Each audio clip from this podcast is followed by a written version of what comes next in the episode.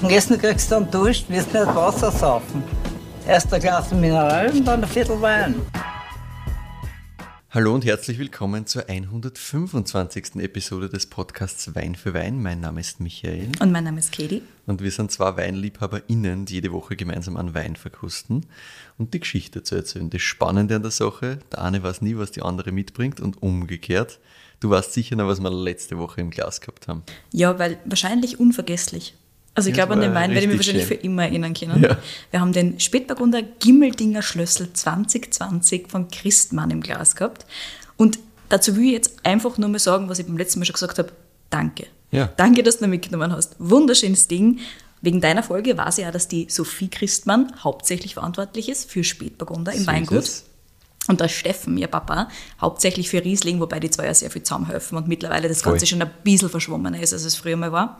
Aber so grundsätzlich dazu sagen, alles, was aus diesem Haus kommt, inklusive Sekt, Schaumwein, genau, ja. inklusive Schaumwein jetzt, super, super schön, einfach sofort zu kaufen quasi. Ja, ist so. Und einfach faszinierend finde ich immer noch, dass das von 2018, wo die Sophie eingestiegen ist, bis jetzt so, so schnell so eine Qualitätsstufe quasi in den Tee gegangen ist. Das ist irre. Und das ist erst Jahrgang 20, was wir da jetzt aktuell am Markt haben. Ne? Mhm. Also da passieren ja im Hintergrund schon wieder viele Sachen. Das war ihr dritter, zweiter, dritter Jahrgang. Ne? Und wie schön. Wahnsinn. Ich meine, So, aber wir haben keine Zeit zu verlieren. nein, Wir haben hier Schaumwein. richtig, schnell, schnell, schnell. schnell, schnell, schnell. Wie man weiß, Schaumwein muss man extrem schnell trinken, damit er sofort weg ist. So ist es. Ich hätte eigentlich sofort die Flaschen herstellen sollen. Stimmt, korrekt. Tja, was soll man tun? Jedenfalls ein wunderschönes Goldgelb, richtig goldig und da steigen ein paar Bläschen auf. Yes. In der Nase habe ich zuerst so ein bisschen was, ähm, also ich habe hab in der Nase ein bisschen ein- einen Übergang zwischen Frische und gleichzeitig so was ein bisschen Butteriges, was ein bisschen in so eine malolaktische Gärung-Geschichte geht. Also ein bisschen was fast nussige Anklänge drinnen.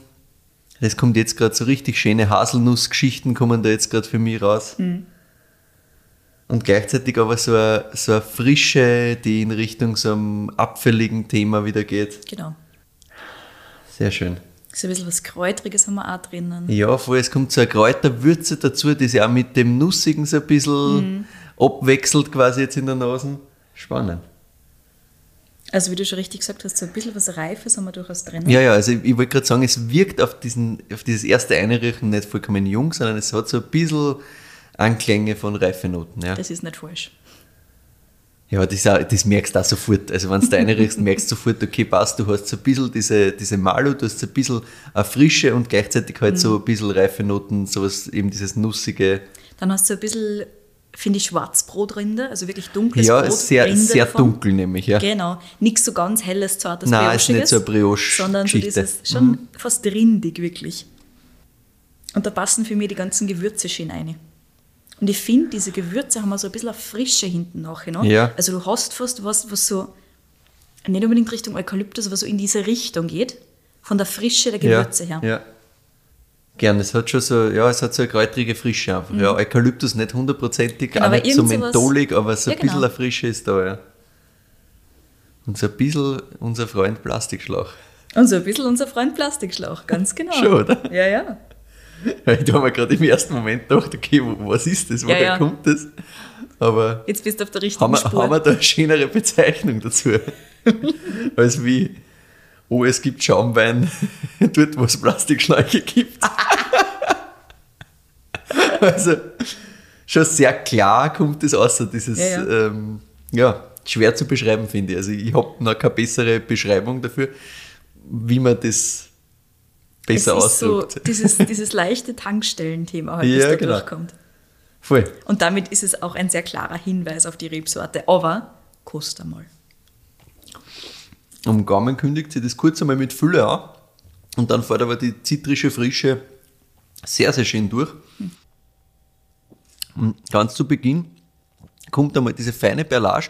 Es kommt mit ein bisschen einer Fülle mal daher, ist einmal wirklich gaumenfüllend und dann zieht sie die Säure und das, das Zitrische wirklich zusammen und fährt dann hinten raus. Und hinter aus mir bleibt dieses Zitrische richtig. Und so leichte Kräutrigkeit hinter.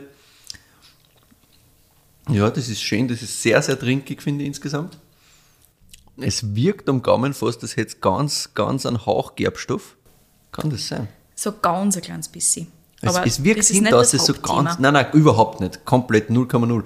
Aber jetzt gerade hinter wo ich das so ein bisschen am Gaumen halte, spürt es sich so an, als hätte man so, so ein leichtes Gerüst Gerbstoff so ganz minimal drin. Was mir auch überhaupt nicht stört, also es passt Mhm. da schön. Also insgesamt, ich finde die, die Perlage, die du äh, zu Beginn hast, ist ganz, ganz fein. Mhm. Also es ist wunderschön. Dann breitet sich das mal aus und dann macht es wirklich diesen Säurebogen, macht zu Genau. und schiebt dann hinten raus wunderschön an. Sehr, sehr cool. Und da am Gaumen merkst du ganz eindeutig, Hauptthema hier. Einerseits dieses Zitrusige, das du schon Ja. angesprochen hast, Ja. ganz kräutrig. Ganz sehr, sehr kräutrig, auch hinter raus, ja. Genau. Du hast so ein bisschen dieses, was halt auf ein Hefelager hindeutet, aber gar nicht so intensiv. Nein. ich. ich finde, das verbindet sich sehr schön mit diesem ganzen kräutrigen Thema. Ja, und es ist, es ist um einiges nochmal frischer, als es jetzt in der Nase daherkommt. Mhm. In der Nase sagt es ein bisschen, ich bin nicht ganz jung, ich habe schon ein bisschen äh, Zeit hinter mir quasi. Und am Gaumen ist dann das richtig frisch. Also Ja. es ist super schön und die, auch die, diese Kräutrigkeit ist nochmal viel frischer, viel jugendlicher kommt es daher am Gaumen insgesamt, Ja, als es absolut. Mhm. jetzt äh, die Nase vermuten lässt. Und dann trotzdem, obwohl es am Anfang so ganz kurz gaumenfüllend ist, kommt es dann halt sehr graut daher, finde Ja. ich. Und sehr filigran, sehr, Voll. sehr fein. Ganz, ganz fein, ganz filigran. Am Anfang nur kurz diese Rundung, die es Mhm. halt macht, wo es einmal sagt, wo es her ist, so ein bisschen. und dann schiebt es halt zusammen und bleibt ganz fein Mhm. drinnen. Ist echt schön gemacht, ja. Schönes Ding. Also rein, rein, aber lass mich nochmal kurz. Auch von der Frucht her ist das am Anfang eher abfälliger, eher frisch in das Apfelthema rein, finde Genau. Und dann mit der Säure, mit dem Zitrusthema, es sich dann durchsetzt. Es wird auch richtig salzig hinter Mhm. Also du hast auf der Zunge richtig so einen, einen salzigen Anklang. Mm. Sehr, sehr schönes Ding. Jetzt ist natürlich immer noch die Frage, woher ist das? Genau. Was ist das? Woher ist das? Ja, es ist auf jeden Fall mal Schaumwein. Sehr gut gemacht.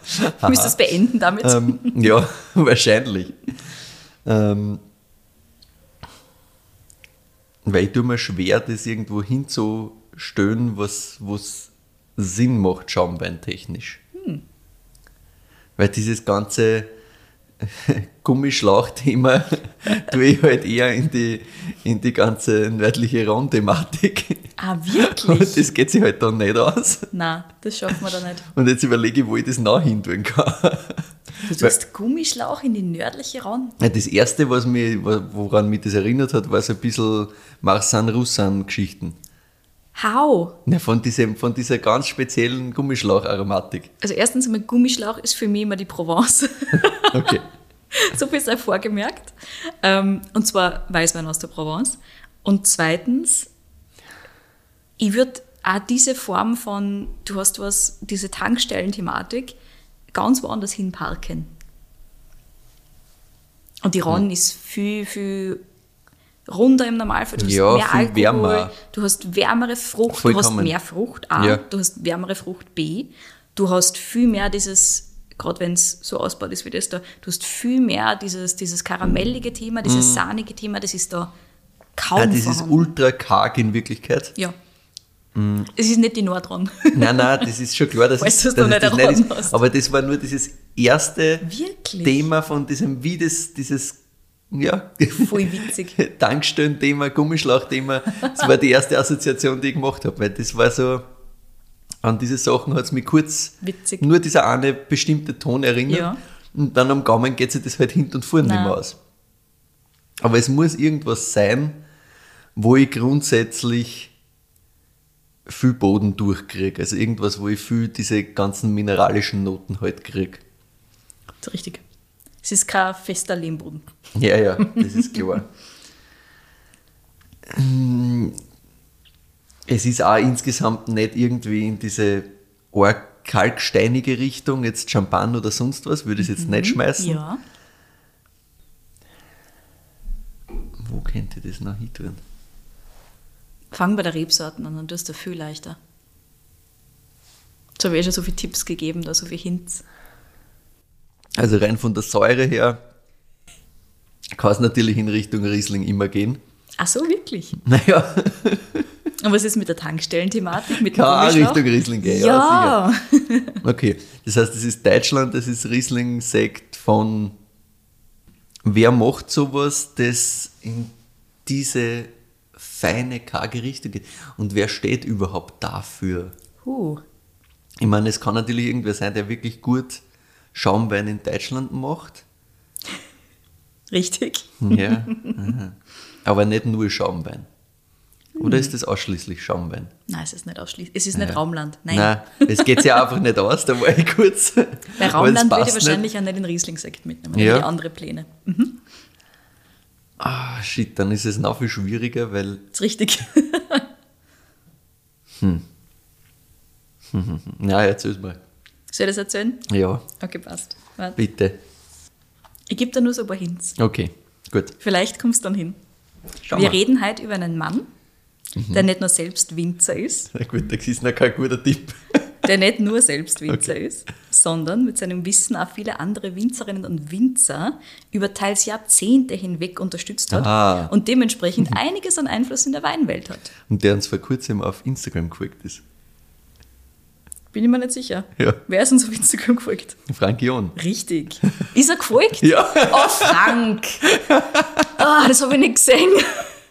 Macht nichts, es hat eh nicht funktioniert. Also, ich hab's eh trotzdem nicht gecheckt. Das war trotzdem gleich gute Überraschung, weil das habe ich einfach, ich hab's einfach in meinem Kopf wieder gelöscht. Das finde ich super. Aber und der Mensch, der viele andere Leute berät, gerade auch in dieser Schaumwein-Thematik, wie wir wissen, macht natürlich Sinn. Yes, so ist es. Und trotzdem hält er sich eigentlich ganz gerne im Hintergrund und lässt seine Arbeit großteils für sich sprechen, auch was seinen Wein angeht, aber natürlich auch seine Beratungsarbeit. Im Glas hast du also den Sekt Riesling Brüt 50, Jahrgang 2016 von Frank Jung. Und weil es ein Schaumwein ist und ich die Befürchtung gehabt habe, dass du es bis zum Ende der Folge leer getrinken kannst und du das gerade tust, erzähle ich dir jetzt was zum Wein und danach kommt die Geschichte Ah ja, von Frank. sehr gut. Ich finde super, dass ich das Es passt ganz perfekt, genau ja, habe. natürlich. Aber gut, das hat nicht Trinkfluss ohne Ende. Ich Ja, mein, so ist es. Also, wie soll das nicht leer sein? nein, eh. Deswegen habe ich mir gedacht, ich erzähle da ganz kurz was über den Wein. Dann kannst du ihn ausdringen, bewerten, gut. ausdringen. Ja. Dann, ich kann dir gerne noch was holen, wenn du willst. Auf jeden Fall. Sehr gut. Also, du weißt bestimmt, dass der Frank John eine Koryphäe des biodynamischen Weinbaus ist. Ja. Das vielleicht vorne weggeschickt, auch für unsere Hörerinnen und Hörer, die noch nicht so viel mit dem Frank John zum tun gehabt haben. Nach diesen Prinzipien ist natürlich auch dieser Sekt hier hergestellt. Ja. Handlese aus alten Rieslinganlagen, Spontangärung, Ausbau des Grundweins im großen Holz, sonst gibt es da nichts. Dann traditionelle Flaschengärung, 50 Monate Hefelager, dafür stehen die 50. Und dann hat der Wein noch ein bisschen Zeit gehabt, weil wir sind im Jahr 2016. Ja. Du kriegst das Ding bei Lobenbergs. Viel gibt es davon nicht, ungefähr 1000 Flaschen sind Mhm. es gewesen 2016. Und Kostenpunkt ist um die 48 Euro. Deine Bewertung bitte, let's go. Sehr schön. Es ist insgesamt halt schon super fein einfach am Gaumen. Also Perlagefein, die Struktur zieht sich super durch, Säure wunderschön da.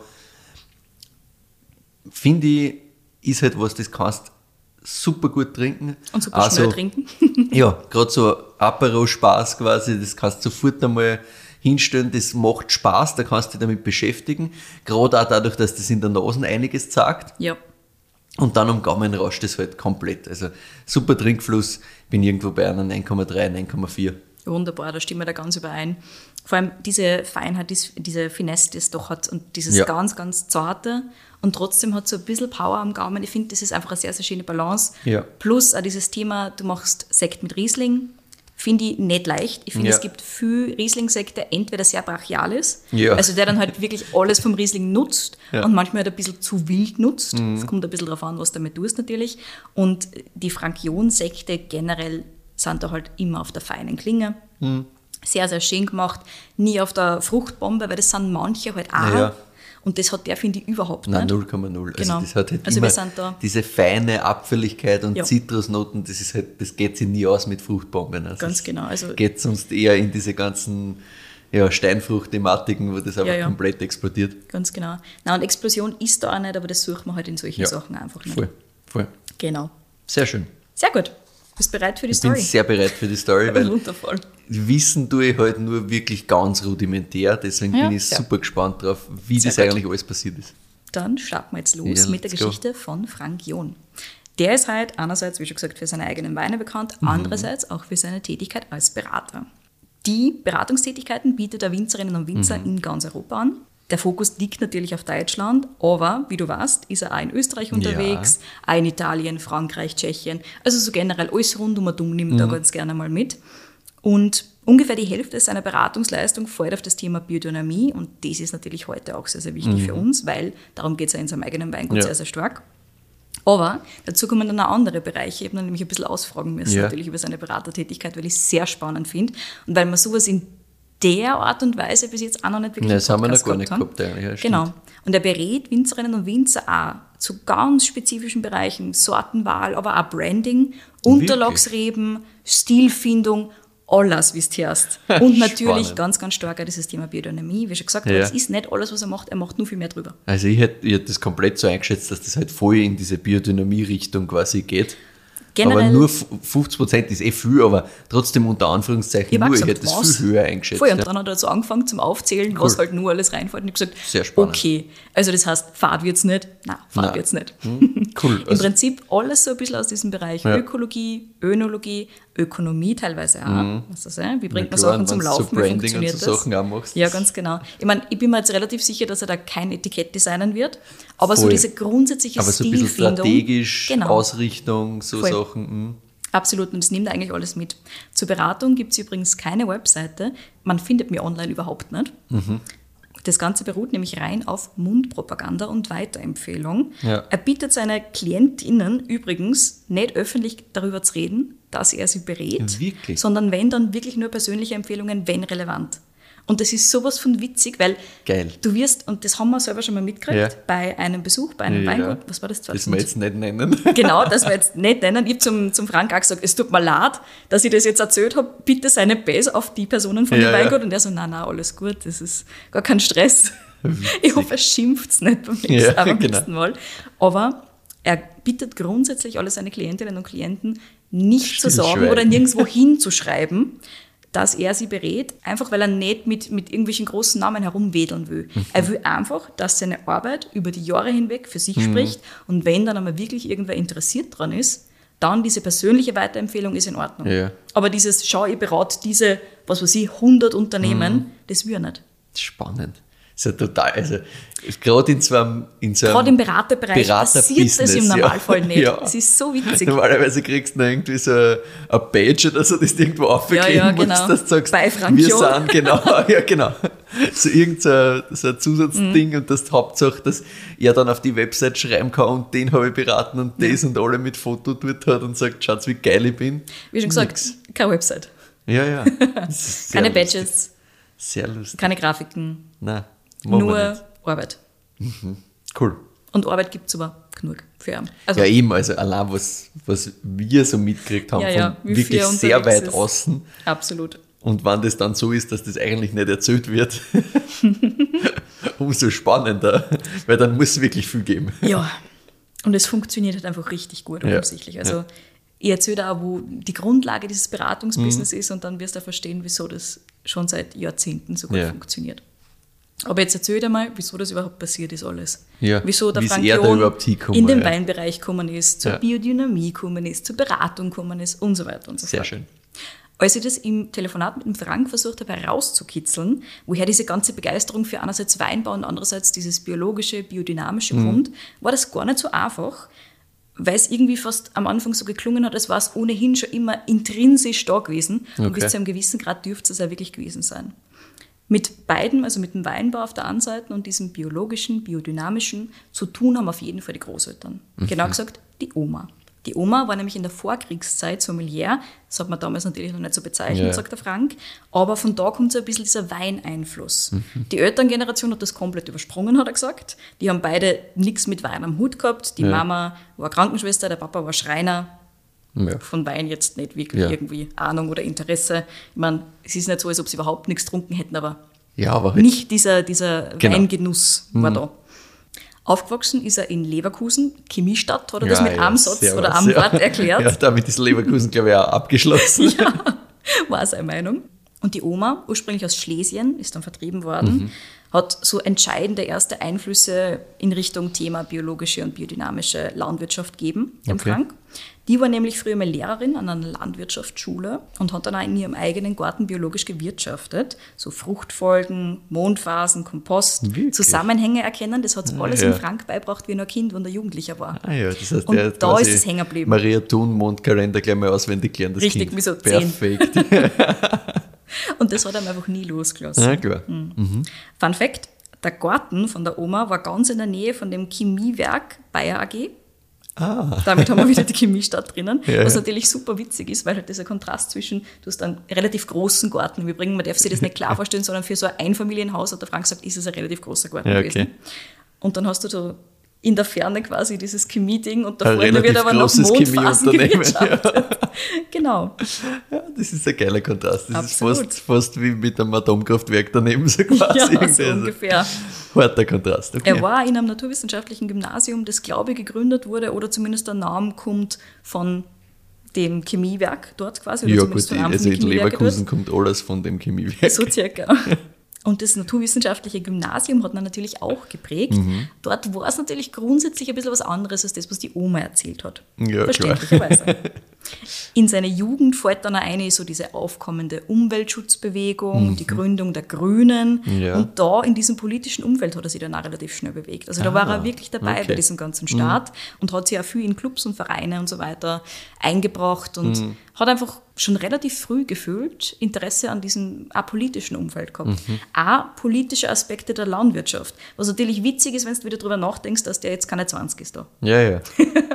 Also Ja, ja, du merkst sehr, sehr früh. von Start weg sehr, sehr überlegt, was das Ganze Mhm. angeht. Kann natürlich sein, dass es schon auch was damit zu tun hat, dass er eben aufgewachsen ist mit einer Oma, die sich sehr viel damit beschäftigt hat. Ja, klar.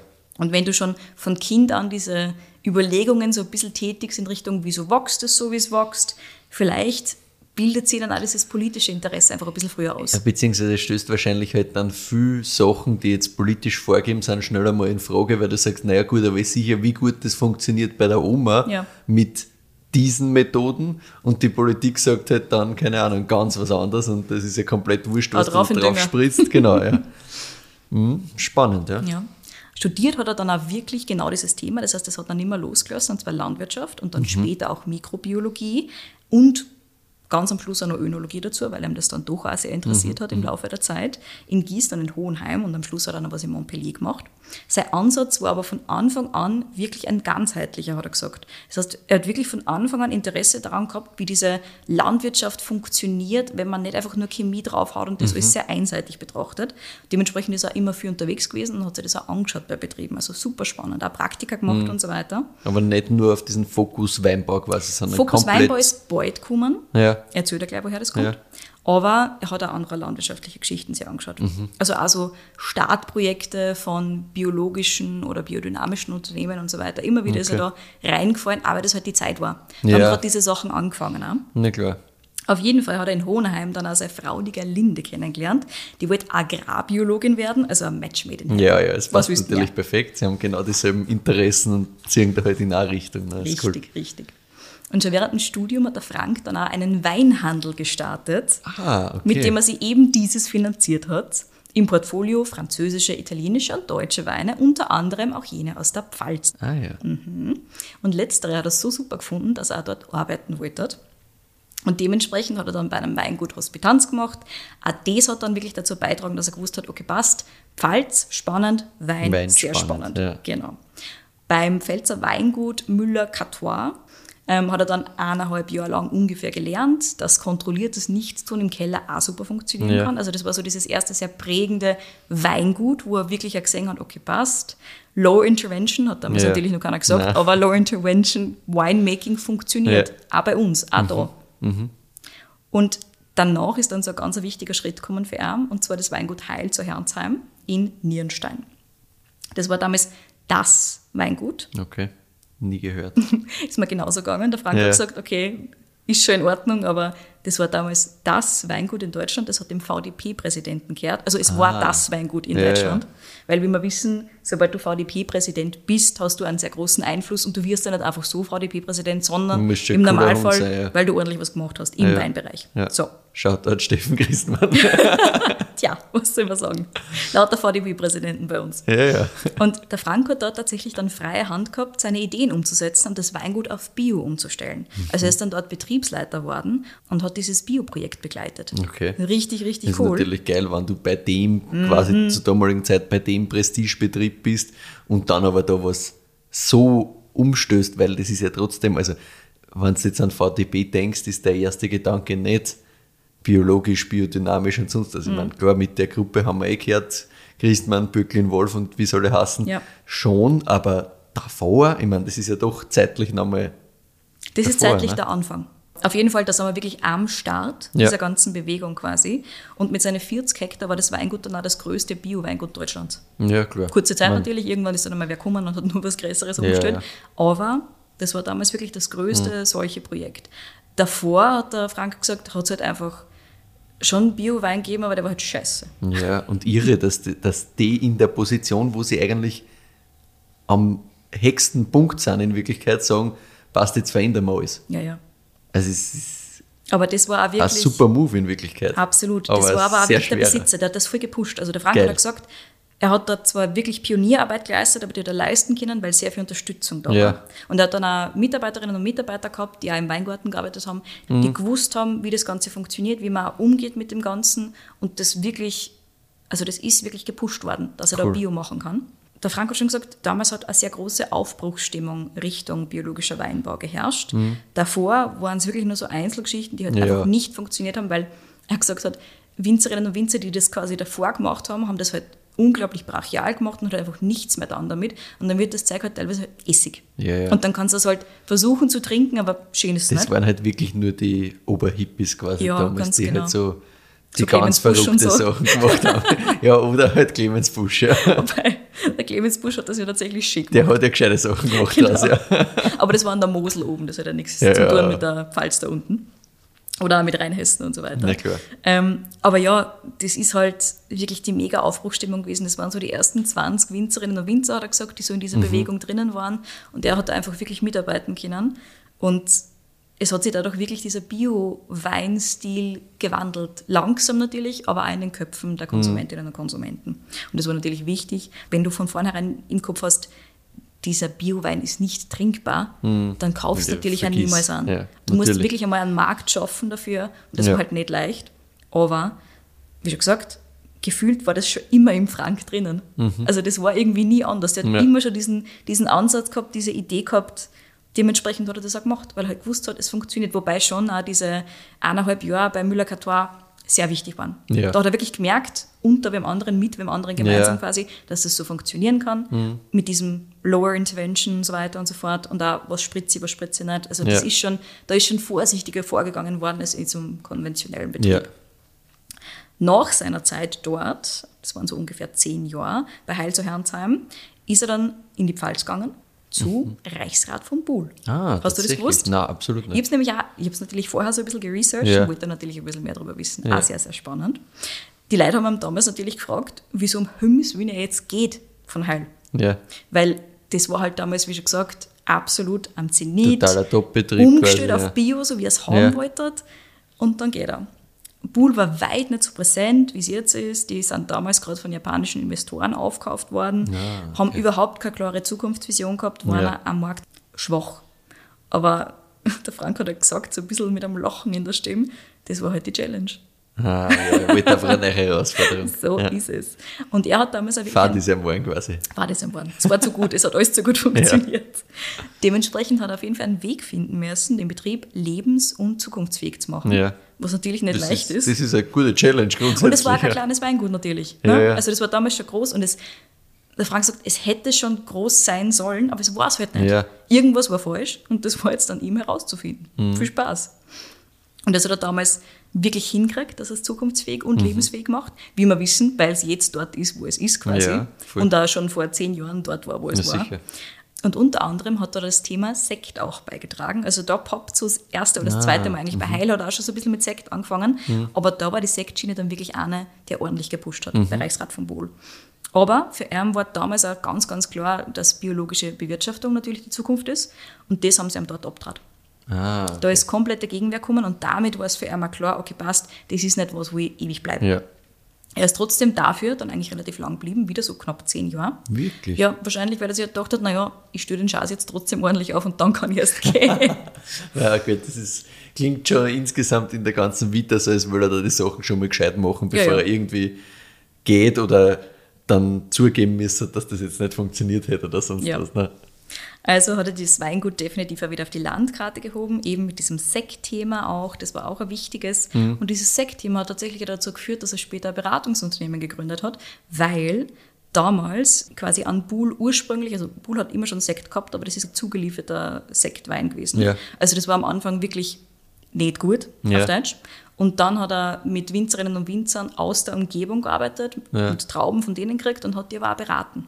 Mhm. Diese Winzerinnen und Winzer, die Trauben an Buhl geliefert haben Ja. für den Sekt und hat denen gesagt, wo es sinnvoll war, dass man jetzt was spritzt, wo nicht, Mhm. was man begrünen sollte, wenn es gegangen hat, was man wann machen kann. Im Endeffekt es einfach waren- beraten, damit die bessere Trauben liefern Genau, für damit ihn. die richtig gutes Material liefern, Ja. damit er ordentlichen Sekt Ja. draus machen kann. Was ja Sinn macht. Und es waren ne? bis zu 50 an der Zahl teilweise. also klar, richtig, groß. richtig viel, plus Reichsrat vom Pool dazu. Ja, ja, Also, irre. wie schon gesagt. Ich Aber glaub, klar, du machst das halt, weil du sagst, na gut, damit steigere ich meine Qualität, Nein, natürlich, es macht ja. absolut Sinn. Ja. Aber was für eine Hocken, Hocken das ist, ist. natürlich irre, ja, Mhm. Aber als er dann gegangen ist von Reichsrat von Bull und erzählt er gleich, wo es dann hingegangen ist, war es natürlich so, dass die Winzerinnen und Winzer gesagt haben, Na, Moment, ey, ich Moment, brauche den auch. Hilfe. ja, ja, genau. Und haben natürlich eher angegriffen und nicht bei Reichsrat von Bull gefragt, wer der Nächste ist. Ja, ne? vor allem, weil bei Reichsrat von Bull auch das nicht fortgesetzt wurde in dieser Form. Ja. Mhm. Also diese Beratung und so weiter hat es überhaupt nicht mehr gegeben.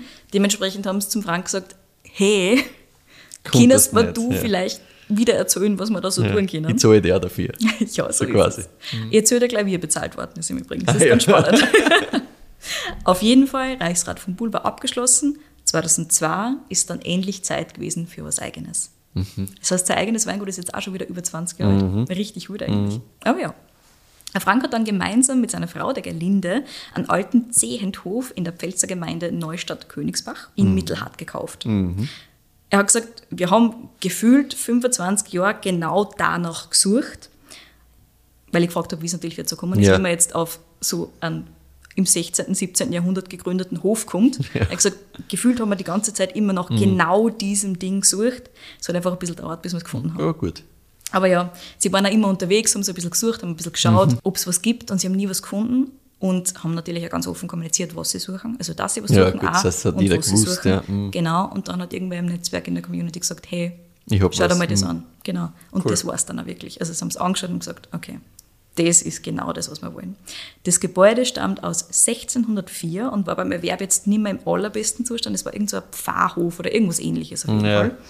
Und gemeinsam mit seiner Frau und die Kids hat er dann diesen Hof auch wirklich renoviert, umbaut, alles in Absprache mit den Behörden und dem Denkmalschutz. Es war gar nicht wenig Arbeit natürlich, Mhm. weil rausgekommen ist, es war ein grafschaftlicher Zehenthof. Das Ja. heißt, du hast, und es ist halt Fachwerk und alles, also wunderschönes Ding. Mhm. Aber hm, Ja, ja. war das einmal wieder ordentlich zusammen. Schwierig zusammenbauen, ja. Was die zwar natürlich an dem Gebäude auch sehr interessiert hat, außer dass es natürlich schön ist, ist das, was drunter war, das Potenzial des Hauses, nämlich der Keller. Der Keller ist eben genauso alt wie das Gebäude und ist als Kreuzgewölbe relativ tief unter dem Boden eingelassen worden. Das heißt, das Ding hält sich natürlich von selber Das kühl. Dann gibt es Quellen in der Nähe, die kühlen diesen Keller, sorgen für genau die richtige Form von Luftfeuchtigkeit, also genau das, was du haben möchtest für Wein. Also wirklich genau das gefunden, Genau was er das gesucht gefunden, hat. was er gesucht hat. Richtig. Super.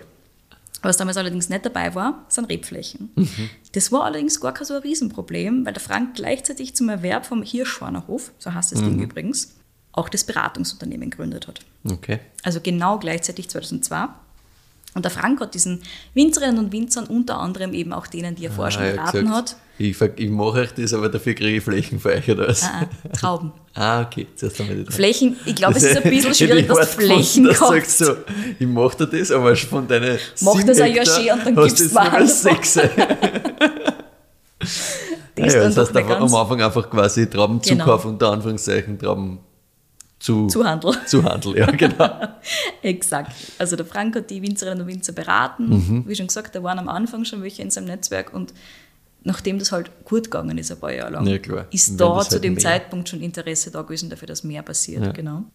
Und diese Winzerinnen und Winzer, für die er eben wirklich ein längerfristiger Wegbegleiter geworden ist, also im Ja. Normalfall berät er diese Unternehmen oder diese Winzerinnen und Winzer dann wirklich, wirklich lang, macht eh Sinn natürlich. Mhm, sicher.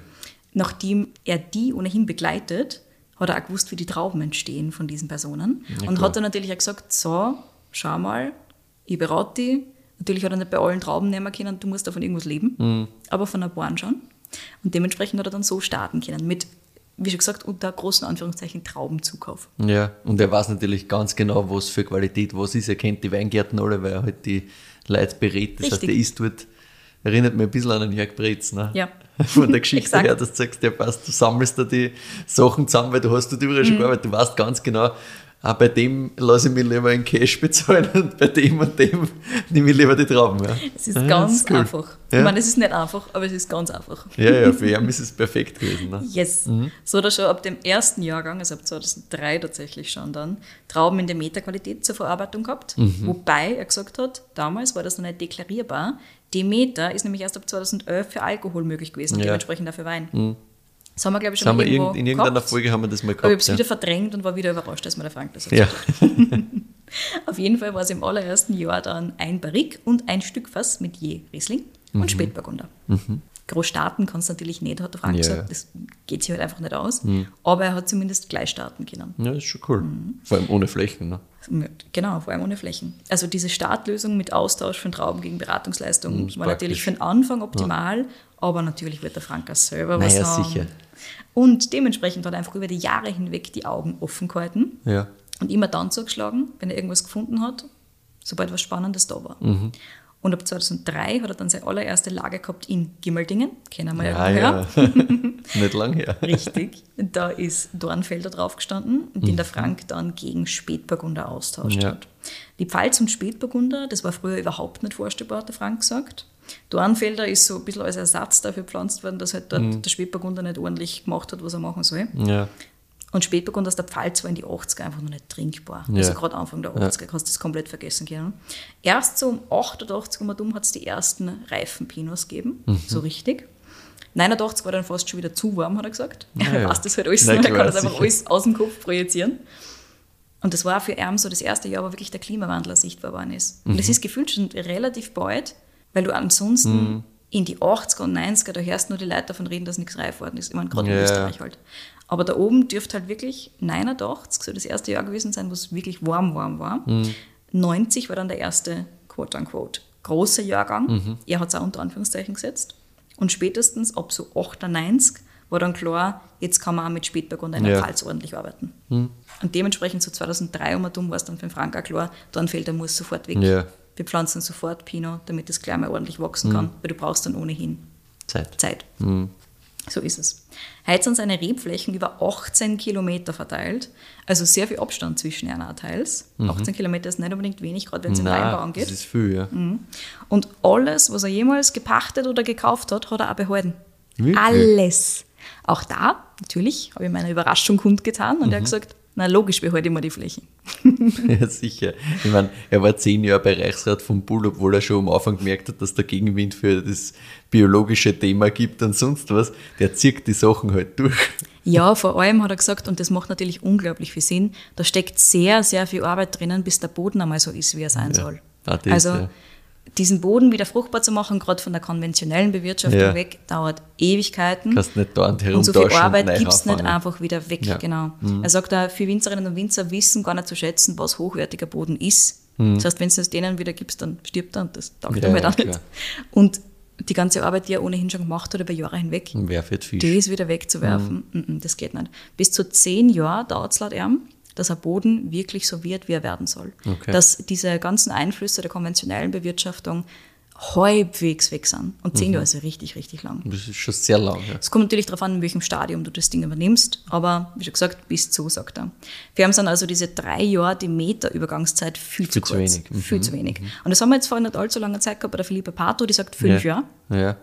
aber der Frank sagt zehn Jahre. Er sagt zehn, ja. ja Bis ich mein, zu. Kommt halt sehr wirklich darauf an, wie, in welchem Zustand die Flächen vorher sind. Ja, genau. Aber klar, das heißt natürlich, wenn ich jetzt äh, von heute auf morgen komplett auf Demeter gehe, habe ich trotzdem drei Jahre Umstellung und das ist eigentlich ja schwachsinnig, wenn ich gleichzeitig auch drei Jahre Umstellungsphase habe, wenn ich Flächen habe, die ich vielleicht schon seit zehn Jahren so bewirtschafte. Gleichzeitig ist Richtig, es aber- sehr schwer festzustellen. So ist es. Aber Also, ich glaube, der Frank sagt nicht, dass Flächen, die du ohnehin Demeter bewirtschaftet hast, dann jetzt einfach sofort umstellbar sein sollen, sondern er sagt halt einfach, wenn du was hast, was vorher noch nicht Demeter oder Bio Ja, war, es ist noch länger brauchst viel länger. ja. Genau. Mhm. Wobei er das auch nicht als, zumindest hat er es nicht gesagt, als Vorgabe sieht für alle, Ja. sondern für ihn. Weil er Ja, halt ja. sieht, was die Nachwirkungen sind. Er Also weiß sagt halt, wie lange es wirklich gewisse braucht Düngergeschichten, genau, gewisse Ja. Düngersachen brauchen bis zu acht Jahre, bis der Boden die halbwegs verstoffwechselt hat. Also bis du nicht mehr komplette Imbalancen hast Mhm. Gerade wenn du in irgendeinem Gebiet bist, das ohnehin sehr stark belastet ist von gewissen Sachen, Ja. das gibt es halt in manchen Gebieten mehr. ja, Gerade wenn halt irgendwo mehr gespritzt worden ist oder mehr Genau. düngt worden ist oder mehr Probleme auftreten. Gerade wenn irgendwo in der Nähe irgendeine Form von Chemieunternehmen war, das irgendein Abgabeprodukt gehabt Ja, hat, das klar. günstig war, das die Leute dann einfach draufgehauen haben, Ja, sicher. hast viel mehr Probleme. Also du hast teilweise 100 bis 200-fache Dosen von irgendeinem äh, Stoff im Boden, den du überhaupt nicht brauchst. Oder den du halt nur in 0,00-facher Haben Prozentanzahl solltest, ja. brauchen solltest. Genau. Ja, dementsprechend sind wir bei diesen 10 Jahren so ungefähr. Dass Boden- und Humusaufbau jetzt extrem zart ist, das wissen wir ohnehin, das Jo. haben wir schon sehr, sehr oft gehört. Und ich habe den Frank gefragt, was bei ihm für seine Flächen so sehr, sehr essentielle Werkzeuge sind. Und er sagt halt natürlich Begrünung und so weiter. Also du kannst zum Beispiel, wenn du keine blühende Begrünung hast, seiner Meinung nach nicht so schön mit Wildhefen arbeiten, beziehungsweise gar nicht. Mhm. Weil das das einfach verstärkt quasi. Du brauchst einfach diese Bienen, die die Sachen Mhm. immer dumm tragen und damit auch die Hefen immer dumm tragen. Wenn es blöd, dann passt Ja.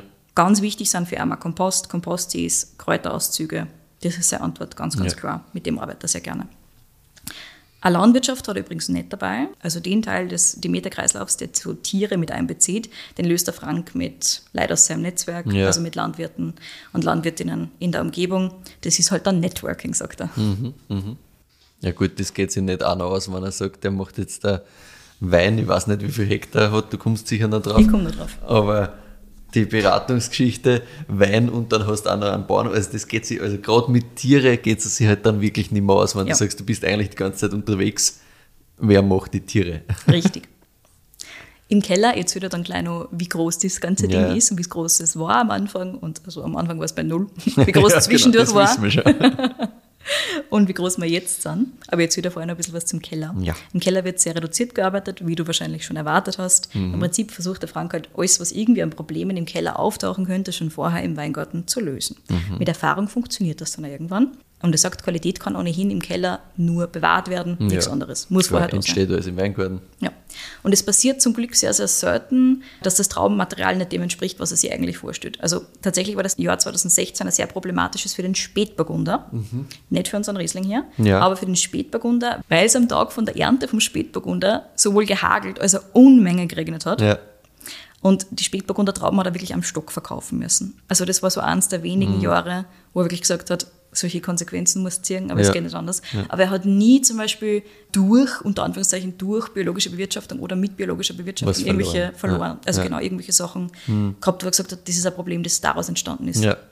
Das war einfach nie der Fall, weil du musst ohnehin agieren und reagieren, je nachdem, Mhm. was der Weingarten braucht und je nachdem, wie die Wetterverhältnisse sind. Nur bei solchen Sachen.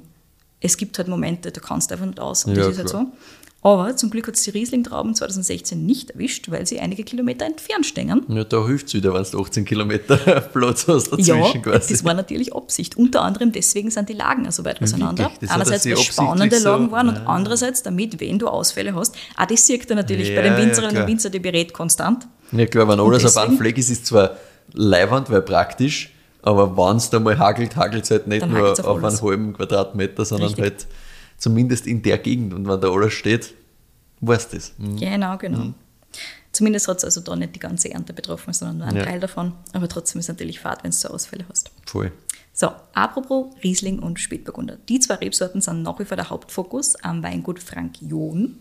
Bis vor Corona hat der Frank eben nur so um die drei bis viereinhalb Hektar Eigenrebfläche gehabt und teils nur mit zugekauften Trauben gearbeitet. Mhm. Das heißt, dass man der einfach ein bisschen mehr machen kann und ein bisschen mehr Spielfläche auch hat. Der große Durchbruch ist dann tatsächlich mit Corona unter Anführungszeichen gekommen, also 2020. Da sind nämlich im Nachbarort, also in der Nachbarschaft rund um und um, hochwertige Lagen frei geworden und die hat er sich geholt und jetzt sind es circa 10 Hektar Rebfläche. Mhm. Und damit hat er dann wirklich ordentlich Platz. Ja, sicher. Die neuen Lagen sind jetzt aktuell nur im Fass. Die kriegen wir also erst später zu mhm. sehen. Die müssen ein bisschen reifen. Aber man darf gespannt sein. Mhm, das wird cool. sicher lustig. Ja, sicher.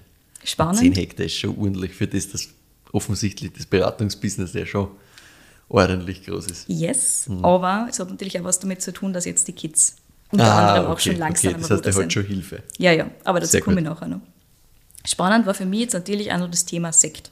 Eh klar, ja. wir haben einen Sekt im Glas. Ich habe Frank John durch Sekt kennengelernt und mhm. war damals halt schwer begeistert, dass man aus Riesling so einen Sekt machen ja. kann, der so fein ist und nicht so Voll. knallt. Also habe ich natürlich so ein bisschen nach dem Thema Sekt gefragt. Wir haben ja vorher schon kurz angesprochen, bei Reichsrat von Bull ja. war schon spannend. Auch bei Heil hat er schon ein bisschen was mit Sekt mhm. gemacht gehabt. Aber für ihn selber war das ganz klar, dass er das auch bei sich im eigenen Weingut von Anfang an machen möchte. Mhm. Er hat mir zu diesem Thema einen wunderschönen Bogen gespannt. Er hat gesagt, ich war immer Anhänger von naturnahen Weinbereitungsideen, grundsätzlich, ja. aber Technik ist auch eine Art von Bereicherung. Ja. Mhm. Er ist absolut kein Technikfein, so Arbeit mit Pferd und Brunnen only muss ja, für ihn wirklich nicht sein. Und diese technische, sehr präzise Seite des Weinmachens hat er dann beim Sekt kennen und sehr lieben gelernt. Mhm. Also dieses, du musst unglaublich präzise arbeiten, das taugt ihm schon sehr. Mhm. Man merkt es ein bisschen bei seinen Weinen. mhm. Und er hat gesagt, du brauchst ein sehr hohes technisches Verständnis dafür und das hat ihm sehr gereizt. Am eigenen Weingut hat er wirklich von Anfang an angefangen, Sekt zu machen, mhm. auch wirklich bei sich selber. Ich habe nämlich ja. gefragt, ob er irgendwo anders versektet hat. Oder ja, so. ja, klar, weil das wäre ja der einfachere Schritt, aber nein, nein einfach haben wir nicht. einfach das haben wir nicht. Einfach ja. ist ausgenommen. Und aufgrund von diesen Aussagen kannst du dir jetzt sicher zusammenreimen, dass der Frank nicht unbedingt ein großer Petnat-Fan ist. Nein. Ich habe dann natürlich gefragt, du bist ja sehr stark im Naturweinbereich, was sagst du zu Petnat? Ja. Hm. Er hat gesagt, sehr diplomatisch, wenn dann für Spaß und Freude. Er selber ist aber jetzt einer, der sehr dem Boden und dem Terroir verpflichtet ist. Ja. Er will grundsätzlich Wein und Sekt trinken und machen, der dazu inspiriert, über Sorte, Lage, Terroir nachzudenken. Mhm. Und das fällt bei Petnat alles hinten an. ja, das ist natürlich in den meisten Fällen die Wahrheit. Genau. Wie schon gesagt, er hat am Schluss diplomatisch hinzugefügt, für Spaß und Freude geht ja, das ja. natürlich. Aber tatsächlich interessiert es ihn nicht. Interessiert ihn nicht. Nein. Zumindest selbst machen möchte er keinen. Aber sehr spannend, dass sich das durchzieht, auch dieses Spannungsfeld, was du jetzt wieder angesprochen hast, zwischen Technik und trotzdem biodynamischer Bewirtschaftung. Oh, absolut. Weil das war ja er ist ein absoluter Techniker. Bei der Oma versus das Gymnasium, das ist ja auch schon der erste Schritt, wo mhm. quasi halt Naturwissenschaft auf Biodynamie trifft und das sie aber, wo sie bei Fülle wahrscheinlich dann ausschließen wird, halt bei ihm trotzdem ausgeht. Aber bei ihm ist das alles vereint. Also ja. Man kann theoretisch, wenn Frankie und drei Stunden reden, ja. ich schaue jetzt, dass ich nicht zu viel über eine Stunde komme. Ja. Wir können nur viel mehr über das Ganze erzählen, auch über seine ganzen spezifischen Ansätze. Aber er ist definitiv einer, der Technik schätzt, wie schon ja. gesagt, in dieser Code auch sehr, sehr schön zu sehen, wenn es ums Thema Sekt geht, aber generell. Ja. Also auch Werte im Boden. Also es wird sich angeschaut, ja. was von dem Biodynamischen funktioniert und ist wissenschaftlich mhm. belegbar. Spannend, ja. Das, that's the point quasi. Und alles andere kommt dazu. Mhm. Aber wir sind sehr im technischen Bereich mhm. mit ihm. Cool. Mhm. Ja, weil sonst geht es ja auch nicht aus, dass du Weingärten hast, die 18 Kilometer voneinander entfernt ja. sind, weil da bist du mit deinem Pferd sein. relativ alt. Ja, das geht ja nicht auf. Auch das sehr richtig. Ja. Der Riesling-Sekt, den gibt es übrigens in verschiedenen Ausführungen, den wir da jetzt im Glas mhm. haben. Das ist der 50 Monate auf der Hefe liegende, mhm. wie schon gesagt. Dann gibt es noch einen Einsteiger, der ist 36 Monate auf der mhm. Hefe, ist natürlich für Einstieg auch nicht schlecht, wir sind bei Champagnerverhältnissen ja, ja. so ungefähr. Und dann gibt es einen sehr seltenen, 100 Monate gereiften Sekt, ich weiß gar nicht, wann das letzte Mal gemacht worden ist, Grillen mhm. tust auf jeden Fall sehr, sehr schwierig. Ich glaube 2010 hat es einmal gegeben oder so okay. in Richtung, vielleicht ÖV. Aber Gut, das wenig halt vorhanden. Special, Special. Special, Special, ja. genau. Apropos Special, im Weinkeller von den Jons liegt auch noch Burgundersekt. Und ich habe dann gesagt, uh, den habe ich selber noch gar nicht verkostet, wo kriegt ja. man denn den? Gibt's und nicht. Der Frank hat so mit leichtem Schmunzeln in der Stimme reagiert und hat gesagt, ja, den kannst du da noch nicht gehabt haben. Der liegt für meine Pension bei uns im Keller. Hast du den er gar nicht verkaufen, oder was? Ich glaube, er will einen Teil davon verkaufen. Er hat gesagt, von irgendwas muss ich dann auch noch leben. Ach so, er verkauft Also- ihn dann, um sich die Pension zu finanzieren. Ich Richtig. glaube, der will im Saufen in der wird, Pension. ja, ich habe dann gesagt, wahrscheinlich wirst du ein bisschen was aufheben. Und er hat gesagt, ja, mal schauen, wie viel ich verkaufen kann. Sehr gut. Aber auf jeden Fall liegt da noch was und reift sehr, sehr lange. Mhm. Also das wird mit Sicherheit noch sehr spannend. Wie schon gesagt, Burgundersekt, also Spätburgunder. Es kann nur schön sein. Wenn es den einmal geben sollte, es dauert wahrscheinlich nur ganz ein kleines bisschen, aber Ja, wenn es dann einmal geben sollte, wird es wahrscheinlich nicht sonderlich viel davon geben, weil sie eher wahrscheinlich auch ein bisschen was davon aufheben möchte. Aber geht der. Frank John in Pension? Gefühlt Weil von muss der er Vita, irgendwann. von der Vita wirkt es nicht so, als könnte der in Pension gehen. Also ich glaube, sein Beratungsbusiness, das wird nicht so schnell Das wird wegfallen. weitergehen, oder? Genau. Aber, wie schon gesagt, apropos Pension, ja. Der Frank hat erzählt, dass er jetzt doch schon an die 40 Jahrgänge vinifiziert hat. Das ist schon ordentlich. Manche Winzerinnen und Winzer sagen, 40 Jahrgänge, das ist mein Maximum, Ja, da brauche ich nicht mehr. Er sagt, er hat jetzt die letzten paar schon mit sehr aktiver Unterstützung von der nächsten Jon-Generation gemacht, Mhm. was natürlich super war. Sebastian und Dorothea sind beide schon im Betrieb, haben Ah, schon ja. ihre Feuertaufen überstanden. Das ist ein direktes. Zitat und übernehmen jetzt so nach und nach. Beide von Anfang an super, super interessiert am Mhm. Thema Weinbau. Ich habe dann gefragt, ob er sie so ein bisschen hingeschubst hat und Ja. ja. gesagt, nein, nein, die ist einfach selber drauf gekommen. Ah, cool. Wir haben natürlich auch Geisenheim-Studium und Coda Ja, ja, im Angebot. klar. und die Unterstützung von einerseits den Kids immer mehr und andererseits natürlich auch von seiner Frau Gerlinde war wirklich ganz, ganz essentiell von Beginn an. Mhm. Es gibt übrigens auch keine Aufteilung in dem Sinne am Weingut, also keine klare Aufteilung in irgendwelche Bereiche oder sowas in der Richtung. Alle helfen überall und machen alles. Ja, bleibt wahrscheinlich auch gar keine Zeit mit den ganzen, ganzen Sachen, was die alle nebenbei machen. Nur ne? so geht es tatsächlich, dass er neben dem Weingut auch die Beratung hat Mhm. und so viel unterwegs ist. Also das ist teilweise wirklich, es kommt ein bisschen drauf an, wann, aber teils ist einmal 100, 150 Tage im Jahr weg und teilweise Ja. 200, 250. Es kommt ein bisschen drauf Wahnsinn. an, welchen Zeitraum du quasi da wirklich anschaust. Das ist ja irre. Aber es ist viel. ja. Und wenn du heimkommst, hakelst. Ja, ja, weil ich meine, wenn 150 Tage quasi das, die, die untere Schiene sind, ne? das ist über ein Drittel vom Jahr, wo du Ja, fort bist. Und Mhm. so ist dann machst du nebenbei noch so ein Weingut, das 10 Hektar hat und das ja nicht so wenig Arbeit ich meine, die ist, wie 10 wir Hektar haben wir erst seit 2020, Ja. aber Ja, es hilft ja nichts. trotzdem, ja. Also es ist eh wurscht, wie viel Hektar das sind. Mhm. Es ist einfach massiv viel, wo du 150 Tage im Jahr nicht da bist. Yes. Ich meine, gut, die ganzen Winzerinnen und Winzer sind halt auch viel auf Präsentationen und sonst was. Das wird sich wahrscheinlich halt dann bei ihm weniger ausgehen. Mhm. Aber ne? er hat gesagt, es ist super wichtig, dass eben seine Frau Ja. von Anfang an hundertprozentig da drinnen war. war, mit Ja, dabei sicher. war. Genauso ja wie. Mhm. auch die Kids, die jetzt in letzter Zeit natürlich, also in letzter Zeit, in den letzten Jahren sehr viel geholfen haben. Und jetzt eben Schritt für Schritt immer mehr übernehmen. Das macht es natürlich für auch angenehmer und machbarer, dass er jetzt nach wie vor die Beratungen und so weiter hält. Aber ich glaube, so vom Gefühl her, auch vom Telefonat her, erstens einmal ist er super abgeklärt, das heißt, er Ja. weiß schon, was er macht. Ja, ja, der der weiß auch ganz genau. sein, sonst geht ja, ja, absolut. aus. Der weiß ganz genau, wie das funktionieren kann und wie es eben auch nicht funktionieren kann. Und ist aber trotzdem sehr wertschätzend gegenüber eben der Gelinde und gegenüber den Mhm. Kids und sagt, das ist schon extrem viel wert gewesen. ja, sicher. Ja, und damit bin ich fertig mit meiner Geschichte. Sehr schön. Zum Frank John, beziehungsweise zur Familie John, weil wie schon Ja, gesagt, mit, wir sind ein korrekt. komplettes Familienweingut, also Ja. durch und durch. Und mittlerweile sind die Kids ja auch schon wirklich sehr, sehr stark am Werkeln dabei und übernehmen jetzt Schritt für Schritt immer mehr.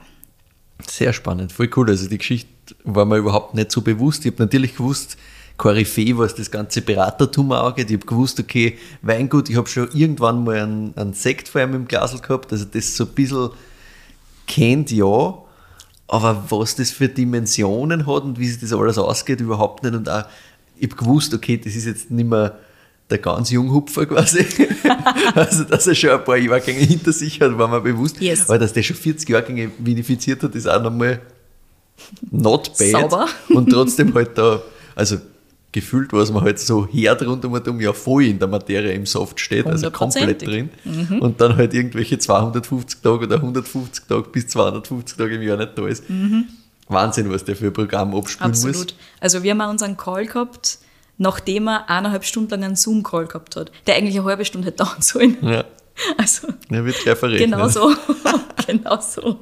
Das ist schon Cool. relativ wild. Ja, voll spannend. Also auch dieses, wie gesagt, dieses Spannungsfeld finde ich halt super interessant, dass auf der einen Seite dieses Technikinteresse und auch dieser Zugang zu moderner Technologie und gleichzeitig aber halt biodynamisches Arbeiten, das in Einklang zu bringen und da auch in der Beratertätigkeit. Ja. Weil ich finde, man erwartet sich, wenn du da denkst, okay, das ist ein Berater für Demeter und biodynamische Bewirtschaftung, dann erwartest du, dass das wer ist, der komplett nur in dem biodynamischen Ding drin ist und Und sehr, das ist ja, sehr weit weg von, von am Pragmatismus. Und das klingt so, Ja. als war das voll da. Ja, und das finde ich halt super spannend, weil das ist sicherlich das Beste, was da passieren kann, weil dann kriegst du nicht nur Philosophie, sondern du kriegst halt Praxisumsetzung auch. Oh ja, ich Ich, glaub, hätte das halt erwartet bei dieser Beratung, dass, also jetzt nicht bei ihm per se, weil Mhm. keine Ahnung, aber wenn ich es mir jetzt einfach nur so vorstelle, hätte ich mir halt viel mehr Philosophie erwartet und weniger Praxisumsetzung, aber wahrscheinlich macht das ihm halt auch so erfolgreich.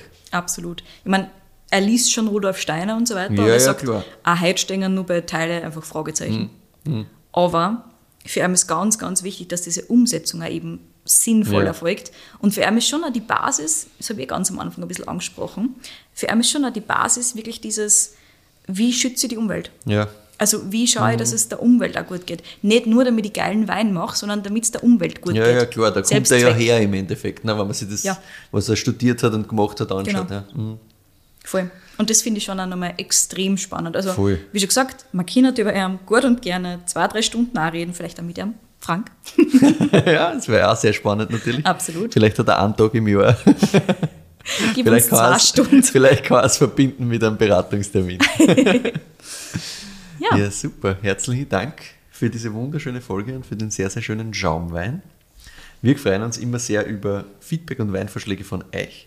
Die könnt ihr uns auch gerne schicken an kedi.weinfürwein.at oder an michael.weinfürwein.at. Wie immer aufpassen, bitte nicht an uns beide schicken, sonst ist es ja keine Überraschung mehr. Ihr könnt uns auch gerne auf Spotify und auf Apple Podcasts folgen. Dort könnt ihr uns auch bewerten. Auch darüber freuen wir uns sehr, weil das hilft uns immer ein bisschen. Auf Instagram findet ihr uns unter Wein für Wein.